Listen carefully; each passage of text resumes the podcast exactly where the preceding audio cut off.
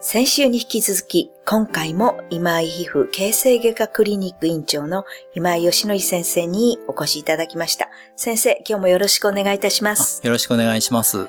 先週は脂漏性湿疹などについてお伺いしましたけれども、今週はやはりですね、なんといってもこう、頭というと髪の毛なんですけども、これも皆さんとても関心が多いと思いますので、先生にぜひお聞きしたいと思います。はい。脱毛症で来られる方がいらっしゃるんですけども、いくつかあの分けて考えた方がいいんですね。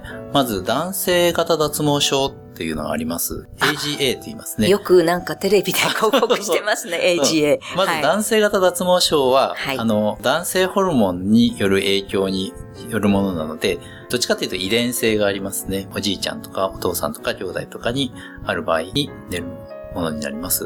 それともう一つ女性に最近多いのが、微慢性の脱毛症っていうのがあります。はい微慢性っていうぐらいなのええで、髪全体がだんだんだんだんボリュームロスしてくる疾患になりますね。それはもう本当にもうテレビでもしょっちゅう広告をしてますし、電車に乗ってても自分もそうですけど、髪ってどんどんどんどん薄くなるんですよ。あ、そうなんですね。過度な疲労とかですね、ストレスとか、心身の状態とかですね、いろんなのが関係していると言われてるんですけれども、治療法としては飲み薬であったり、外用薬だったりありますので、男性型脱毛症も薬は違うんですけども、飲み薬、塗り薬で治していきます。あやっぱり飲み薬、塗り薬、そういうもので治ることは治るんですね。そうですね。そして、男女とも起こる円形脱毛症っていうのも、ストレスとか、睡眠不足とか、関係していると言われてます。実は、男女比の違いがあるかと思われがちなんですけども、実は男女とも比率は変わらないって言われてます。ただし、原因がいろいろ言われてるんですけど、こちらもまた詳細は不明と言われてます。はい。ただ、家族内発生があったりとか、まあ、遺伝的要因も指摘されています。なかなか皮膚のことってまだわからないことも多いのですね。そうなんですよ。原因不明が多くてですね。原因不明が多いですね。そうなんですはい。それだけに、治療法は一応確実されてるんですけども、規則正しい生活は大切なんですね。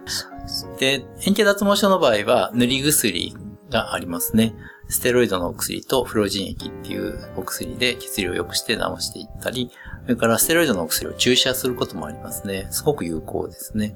そうですか。あと、局所免疫療法ってちょっとかぶれさせて治療する方法もあるんですけど、それはちょっと大きな病院であやっていった方がいいかなっていう治療になります。他にもですね、飲み薬、抗アレルギー剤の飲み薬とかですね、それから、エキシマライトっていう光を当てる治療も、すごい治療法いっぱいあるんですね。円形脱毛症は良くなるのに4ヶ月から5ヶ月ぐらいかかってしまうんですね。結構かかりますね。そうですね。最低でもそのぐらいかかるので、ゆったりとした気持ちが大切なんですね。そうですで皆さん、あの、心配で、洗髪をするときに抜けちゃうんじゃないかという洗い不足があるんですけども、洗うことで病気が進行するわけではないので、しっかりと洗い流していただいて、で、髪型も緊張がかかる髪型とかは、あの、抜けるのを促進する可能性があるので、そういうのをちょっと控えていただいて。なんかこうギュッと引っ張ってポニーテールにしちゃうとか、そうういうのはやめた方がいいです。そうですね。あと、抜毛癖っていうか、あの、ぬ抜く癖のある方がいますので。いますね。しょっちゅうこう、髪引っ張ってたりする人いますねそうなんで。す。それはちょっと周りで、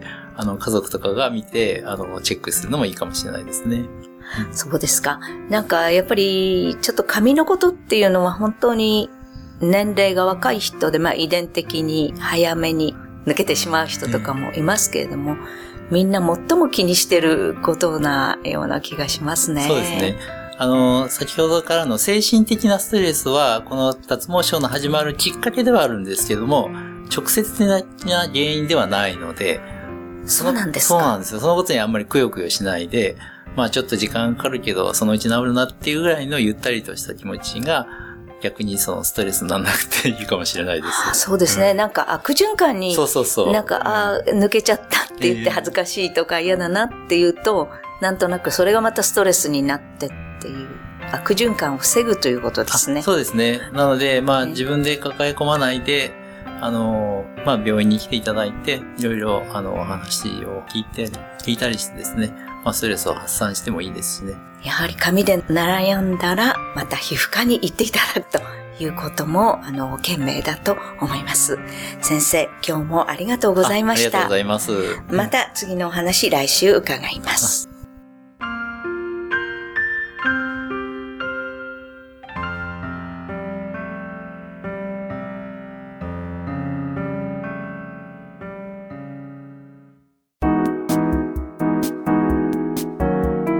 ここでパシーマファンクラブのコーナーです。このコーナーではキルトケットのパシーマをご愛用の方からのお便りをご紹介します。